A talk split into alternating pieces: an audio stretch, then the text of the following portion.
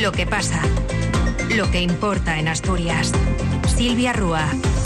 ¿Qué tal? Buenas tardes. Comenzamos este espacio informativo hablando de infraestructuras porque el ministro de Transportes, Óscar Puente, asegura hoy que el desarrollo del corredor atlántico, la infraestructura multimodal para el transporte de personas y mercancías en la que está incluida Asturias, va a ser prioritaria para él esta legislatura. Puente ha reconocido durante un desayuno organizado esta mañana por Nueva Economía Forum que el este, que este eje está teniendo en comparación con el desarrollo del, del Mediterráneo cierto retraso. Sin embargo, el ministro asegura que pretende dar un impulso y para ello trabaja mano a mano con los comisionados designados para ambos corredores que dependen directamente de él. El corredor mediterráneo tiene un, alto grado de ejecución ya, va muy bien. Estamos eh, ahora mismo a un ritmo tremendo el corredor atlántico es el que va con un poquito más de retraso, tiene un menor nivel de ejecución, pero ya les digo que para mí va a ser prioritario. De hecho, eh, yo tengo a mi lado todo el día al, comisionado del corredor atlántico, que además es un amigo de muchos años, y he decidido que tanto un comisionado como otro dependan directamente de mí. Así que van a tener prioridad absoluta esos dos corredores. Bueno, veremos uno de los primeros hitos con los que se estrenó Puente como ministro. Recordamos que fue con la apertura de la variante ferroviaria de Pajares, que va a ser uno de los platos fuertes con los que acudirá a la Feria Internacional de Turismo de Madrid, Afitur Asturias. La comunidad contará con un stand de 900 metros cuadrados en este evento que va a tener lugar en Madrid del 24 al 28 de este mes. El objetivo es captar visitantes aprovechando la imagen de paraíso natural, sin obviar, claro está, la apertura de la variante que acorta el viaje por tren con la capital. De hecho, se va a llevar a esta cita del sector del turismo a Madrid la nueva campaña Ave al Paraíso. El Principado destaca que la llegada del AVE es un hito especialmente relevante para el mercado madrileño, destinatario principal de esta cita en Fitur. El tradicional Día de Asturias, por cierto, en la feria tendrá lugar el viernes día 26 de enero con la presencia del presidente del Principado, Adrián Barbón. Para ir a Madrid hay quien prefiere el vehículo privado, claro que hay que conducir con los papeles en regla. Finalmente se ha adelantado a esta tarde a las cuatro y media la reunión convocada inicialmente para el próximo lunes por la Viceconsejería de Industria en la sede del ente de mediación, el SASEC, para tratar de desenquistar el conflicto de las ITVs. Todas las partes coinciden en lo insostenible de una situación que está generando grandes retrasos en las inspecciones de los vehículos. Aunque nuestra parada antes de esto va a ser en un hito que ocupa casi el segundo puesto en importancia en esta legislatura tras la apertura de la variante de Pajares. Es lo que le parece al presidente del Principado, Adrián Barbón, la inauguración esta mañana de la nueva planta de tratamiento de la llamada fracción resto en el centro de residuos de Cogersa, una rampa de despegue para la economía circular en Asturias que ha tenido una inversión de más de 60 millones de euros. La más moderna de España, así es, según el Principado, la nueva planta de separación de basura bruta que ha entrado en funcionamiento en las instalaciones de Cogersa después de más de dos años de obras. Permitirá duplicar el nivel de reciclaje actual y alcanzar los objetivos marcados desde Europa en un horizonte no demasiado lejano. Nos lo cuenta Sergio Díaz. Desde el pasado día 2 está en marcha la plantona de clasificación de basura no separada en origen, con una inversión de 62 millones de euros. La nueva instalación de Cogersa tiene como objetivo elevar la tasa de reciclaje en Asturias y alcanzar el mínimo del 55% que obliga la Unión Europea para el año que viene. Hasta ahora se sitúa por debajo del 25%. Es uno de los principales pilares sobre los que se sustentará la economía circular de la región y por eso el presidente del Principado, Adrián Barbón, incidía hoy desde Serín en este mensaje. Nadie cuestiona que el Principado avanza y que debe avanzar hacia otro modelo económico sin que haya ya marcha atrás. Y pese a todas las dificultades que van a surgir, no hay duda posible. La transición ecológica es la mejor garantía de futuro, si no la única de nuestra industria y con ella de nuestro crecimiento económico. Supondrá un vuelco en la manera de gestionar los residuos en el Principado, permitiendo incrementar las ratios de reciclaje y minimizar el vertido. Eso sí, el coste del tratamiento va a ser notablemente superior.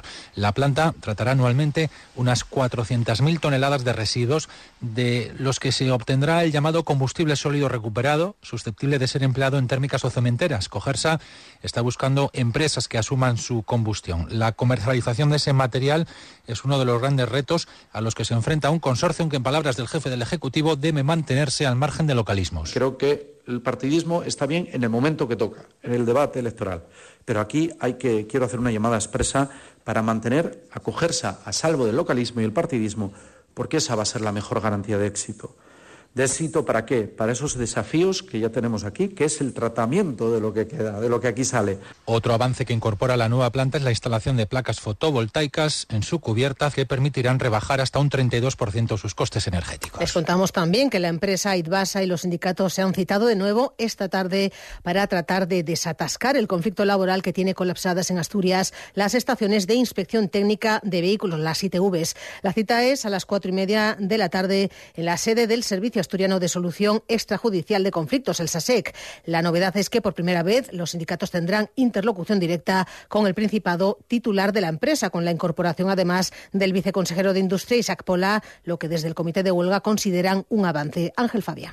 La designación de Pola como interlocutor directo es la gran novedad para la reunión de esta tarde. Hasta ahora los sindicatos se encontraban con el gerente de IBASA, para el presidente del comité de empresa, Marcos Llorente, contar con la presencia de una representación directa del Gobierno es un primer paso que, como mínimo, servirá para tener un diálogo más ágil y poder hablar de todos los temas, ya que antes el gerente debía consultar cada paso. Eh, ahora por fin se va a sentar el viceconsejero de Industria y Sapola a tratar los temas que tenemos sobre la mesa y bueno, lo que lo que esperemos es que, por, ya, por fin, ya que alguien se puede sentar con nosotros con capacidad de decisión, pues tratar todos y cada uno de los temas, que en la última reunión el problema que hubo es que ya la empresa dijo que, que bueno, que trasladando lo que quería decir la Consejería de Industria era que había varios puntos que no quería siquiera entrar a tratar.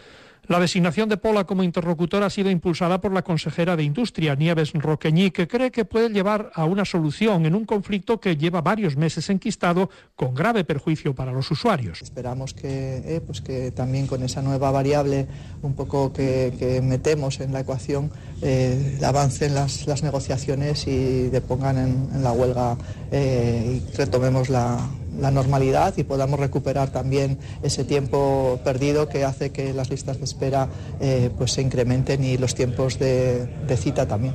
Esta mañana la primera cita disponible en las estaciones asturianas de ITV era en Cangas del Narcea a las 7 de la mañana del 15 de abril. En el resto de estaciones la espera se alarga hasta mayo, incluso junio en algunos casos. La situación no es mucho mejor si se quiere obtener cita en las comunidades vecinas que también se están viendo atascadas por las solicitudes que les llegan desde Asturias. Y mientras seguimos a vueltas con otro problema, el de los pisos turísticos en Asturias, el Tribunal Superior de Justicia deberá decidir si el reglamento impulsado por el Ayuntamiento de Avilés para este tipo de pisos es legal. La Asociación Asturiana de Titulares de Viviendas Turísticas ha decidido impugnar la normativa municipal. Dicen sentirse perseguidos y acosados y recuerdan que este tipo de inmuebles no suponen un perjuicio para la falta de vivienda. Josu Alonso. Avilés se convirtió en el primer municipio en adoptar medidas para regular los pisos turísticos el año pasado. Ahora la Asociación Asturiana de Titulares de Viviendas Turísticas ha decidido acudir a la justicia ante la inacción, dicen, del Gobierno regional. Su presidente, Manuel Herminio García, califica de populistas los argumentos utilizados por el Ejecutivo Municipal y pone cifras sobre la mesa. La ciudad cuenta con 106 viviendas de uso turístico de un total de 41.000, es decir, un 0,25% en el caso de los inmuebles de uso principal. No sé por qué el turismo en el centro sostenible y en los, y en los barrios no es sostenible, cuando precisamente la tónica general contra este modelo de turismo es que dicen que en el centro que se eh, causa la gentrificación, es decir, la expulsión de las personas que viven allí, que se cierra el pequeño comercio, todo eso, bueno, mantra orquestado que no tiene nada que ver con con la realidad. Al gobierno municipal no le ha cogido por sorpresa el paso. Recuerda la concejala del ramo, Raquel Ruiz, que otros municipios ya lo han hecho y explica que se basaron en una sentencia que les ampara para adoptar decisiones en función del Plan General de Ordenación Urbana. Era de esperar, pero nosotros lo hemos hecho en base a una sentencia que nos ampara a hacer este tipo de aplicar este tipo de herramientas en función de nuestro plan general de ordenación urbana. Por lo tanto, nosotros estamos tranquilos en el sentido de que hemos hecho lo que podíamos hacer dentro de nuestras competencias con, amparados jurídicamente en esa sentencia. Desde la asociación también advierten que si el TSJ de Asturias no les da la razón, no descartan acudir a otras instancias. Y les contamos también que la cifra de negocios de la industria se ha reducido en Asturias un 16,5% en noviembre respecto al mismo periodo de un año antes. Son 14 puntos más que la media nacional, cuya caída fue del 2,2 según el Instituto Nacional de Estadística. Asturias es de hecho una de las regiones con las mayores caídas junto a Cantabria y País Vasco. En el otro lado lado de la moneda están las que más crecen, La Rioja, Castilla y León y Baleares. En lo que va de año, la cifra de negocios de la industria ha descendido un 9,8% en Asturias, 8,8 puntos de diferencia con la media nacional.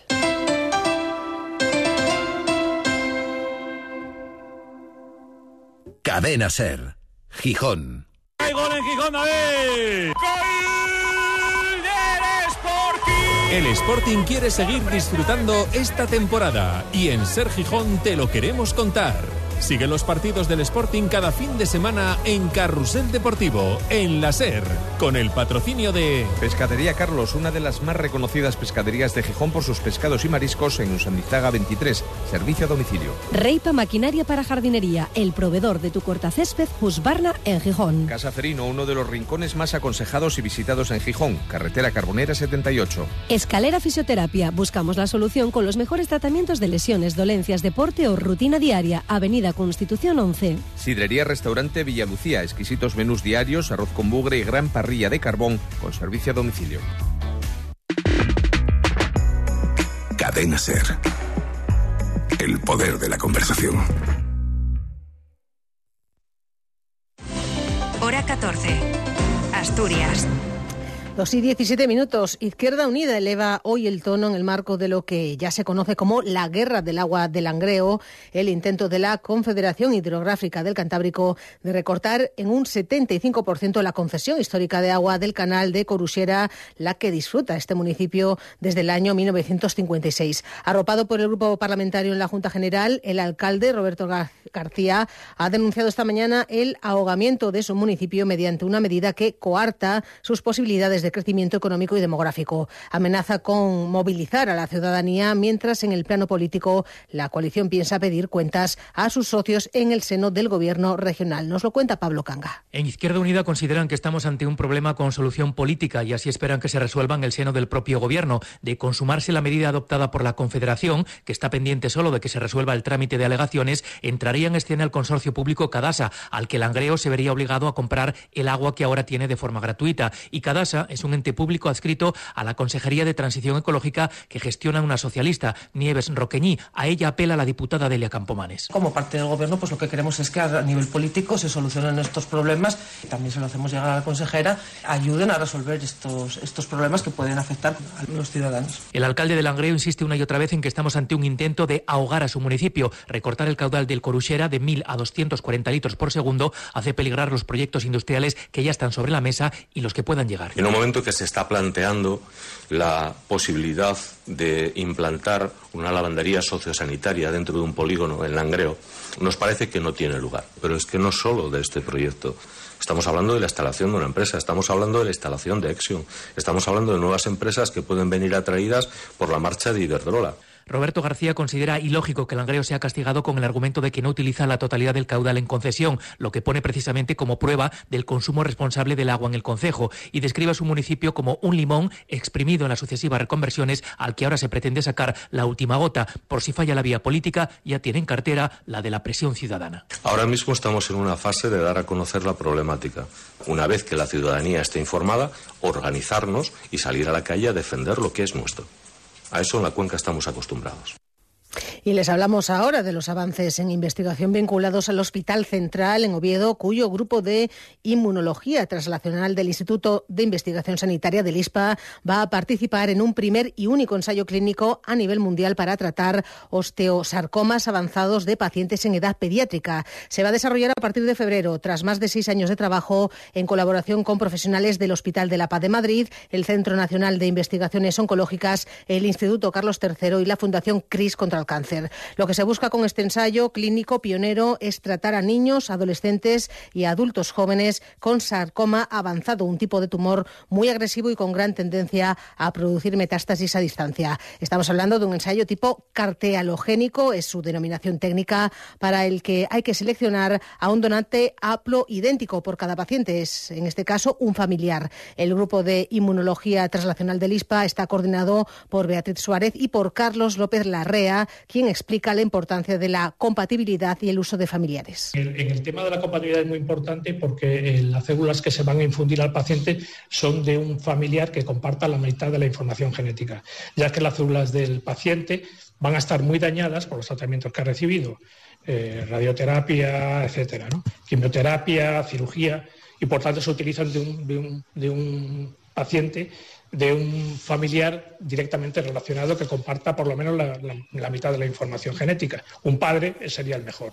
Y esta mañana se ha celebrado en Oviedo una reunión histórica al más alto nivel entre el PP, que rechaza la oficialidad del asturiano, y la Academia de la Lingua Asturiana. Histórica porque, tal y como han reflejado ambas partes en un comunicado conjunto, ha sido la primera vez que un presidente del PP visita la sede de la Academia para verse con su presidente. El líder de los eh, populares asturianos, Álvaro Queipo, y el presidente de la Haya, Xoxantón González Riaño, han calificado el encuentro como muy cordial, han plasmado en un documento además algunos puntos de acuerdo, aunque, como era de esperar, ninguno no tiene que ver con la oficialidad. Tras la reunión, ambos han comparecido ante los medios de comunicación y ha recogido sus palabras Alejandra Martínez. Sí, sí, algo ha quedado claro es que los populares mantienen su postura contra la oficialidad del asturiano. Álvaro Queipo ha vuelto a rechazar ese concepto de oficialidad amable utilizado por el presidente del Principado, Adrián Barbón, en ese intento fallido de reformar el Estatuto de Autonomía para, entre otras cosas, introducir esa oficialidad en la anterior legislatura. La oficialidad es o no es y el Partido Popular rechaza la obligatoriedad que conlleva. Eso es lo que ha dicho el presidente de los populares asturianos. Nosotros defendemos de la manera más amplia posible el derecho al uso del asturiano. Que cualquier asturiano que quiera hacer uso de su lengua lo puede hacer con total libertad. Pero nosotros no podemos apoyar que se obligue al aprendizaje de la lengua asturiana. Por lo tanto, no estamos a favor de la oficialidad.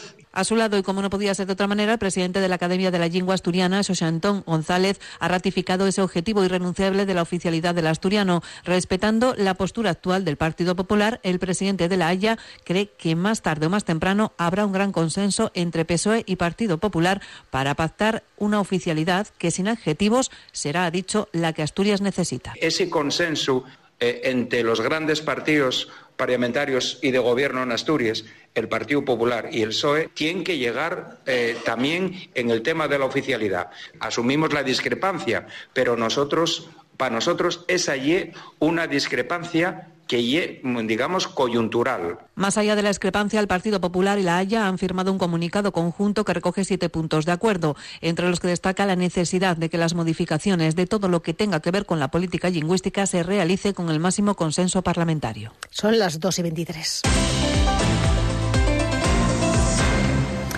Les contamos ahora que los vecinos de Anieves en Oviedo están a la espera de ver si realmente va a dar resultado la anunciada intensificación de la vigilancia por parte de Guardia Civil y Policía Local en la zona donde, recordamos, hay problemas de convivencia con algunos inquilinos en varias viviendas públicas de Ipasa en el barrio de San Roque. Ayer, delegación del Gobierno, Principado y Ayuntamiento de Oviedo se reunían para estudiar la situación. Los vecinos, sin embargo, no las tienen todas consigo. Elvira García es una de las pocas propietarias que viven en este edificio edificio de 60 viviendas en el que hay conflicto. Pues todavía no se puede saber porque en realidad las cosas que ocurren son en el mismo barrio, allí está la Guardia Civil a, unos metros y saben un poco las personas que lo hacen, pero ahí está. Si no los detienen o, o no sacan a los pocos vecinos que quedan porque eso ya está como en ruinas. Estamos sin gas hace tres meses. Bueno, pues ahora lo pusimos en manos de un abogado y, y por escrito presentamos a Vipasa que nos den un cambio de vivienda, porque no podemos vivir ahí, es que esa es la palabra, no podemos vivir allí. Y entonces si salimos de la vivienda nos las va a destrozar el día siguiente alguien. Es como que tienes que estar allí en guardia para, para proteger tu patrimonio. Y en Mieres, las asociaciones vecinales se van a concentrar mañana a las 12 del mediodía en la plaza del ayuntamiento antes de meter por registro municipal una propuesta en la que todas estas organizaciones piden que el actual parque de la Mayacina pase a llamarse Aníbal Vázquez en recuerdo del recientemente fallecido alcalde. El ayuntamiento de Mieres va a debatir esta propuesta después en un próximo pleno municipal con visos de salir adelante sin problemas y que firman, entre otros, la Asociación Santa Bárbara, que durante una década estuvo presidida por el propio Aníbal Vázquez. Felipe Burán, Burón es el presidente de esta asociación. Eh, nosotros vimos que por las redes sociales eh, el pueblo en su mayoría eh, pedía la denominación del parque de la Maya Fina para poner el nombre del anterior alcalde Aníbal Vázquez. Entonces nosotros entendíamos que eso que había que canalizarlo de alguna manera y hacerlo oficial.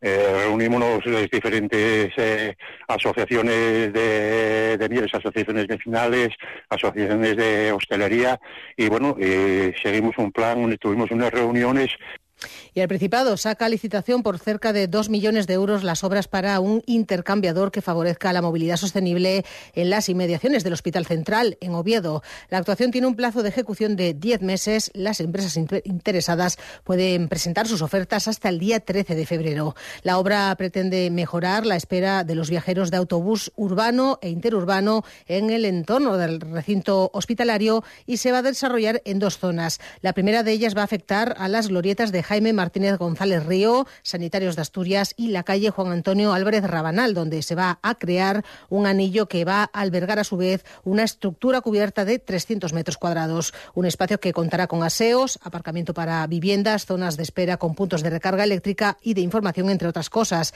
También cajeros para sacar billetes de transporte. La marquesina va a incorporar cortavientos que permitan a los usuarios resguardarse de la lluvia y del viento. Y también el Ayuntamiento de Siro ha comenzado la instalación instalación de nueve marquesinas de autobús para la zona rural, en este caso en Lieres, Otero, La Granja, en Negales, Mosquitera, Careses, La Charca y las dos restantes cuyo emplazamiento están aún por determinar. Con cerca de 30.000 euros de presupuesto total, la ejecución va a durar tres meses, según ha explicado esta mañana la concejala de Comercio, Patricia Antuña. Las marquesinas destinadas a Lieres, Otero, La Granja y La Charca son de nueva instalación, el resto sustituirán a otras antiguas muy deterioradas. Eh, se había sacado a licitación eh, se hizo el contrato a finales de octubre, un contrato de duración de tres meses y hemos empezado a instalar, de momento estamos instalando las que había que reponer, quitando las que estaban mal y poniendo las nuevas. Y en breve empezaremos los trabajos para condicionar eh, las bases y el lugar donde hay que poner las nuevas y bueno, espero que estén instalados en un periodo de Eh, son las 2 y 28 de Deportes. Cali González, ¿qué tal? Muy buenas. Buenas tardes. Hace unos minutos se acaba de conocer el próximo derbi asturiano que se va a disputar en el Molinón entre el Sporting y el Oviedo y se va a celebrar el sábado 10 de febrero a las 6 y media de la tarde. Y continuamos hablando del conjunto Blanco porque ha presentado hoy su primer y último fichaje de este mercado de invierno. El presidente ejecutivo David Guerra confirmaba que la plantilla se cierra con la llegada de este delantero de 27 años que espera aportar esto al equipo. ¿Qué le va a pedir a un delantero? No? Pues eh, ser la referencia, eh, ser un tío de área, creo que es lo que él buscaba y y creo que se lo puedo dar porque son mis características. Todo el mundo quiere goles y yo también, yo soy el primero que los quiero pero los goles son la consecuencia de hacer las cosas bien. Mario González, que hoy se ha entrenado por segunda vez con sus compañeros, podría debutar el sábado en Tenerife. El club está a punto de cerrar la marcha de Geraldino y deja en manos de Axel Bamba la posibilidad de irse cedido. Y al que escuchamos ahora es Santiago Menchenko, el tercer refuerzo invernal del Oviedo, que este sábado comienza su andadura en el preolímpico con Uruguay y que tras anunciarse su cesión en el conjunto azul ha concedido una entrevista para una red deportiva de su país como es Sport 890. Ha firmado cuatro años por el Grupo Pachuca y contaba desde la concentración con su selección el objetivo con el que viene para esta segunda Es un club lindo con un lindo proyecto. Ahora estamos todos con la idea de ascender. Y bueno, el año que viene ya poder jugar contra equipos de primera, pero siempre pensando en,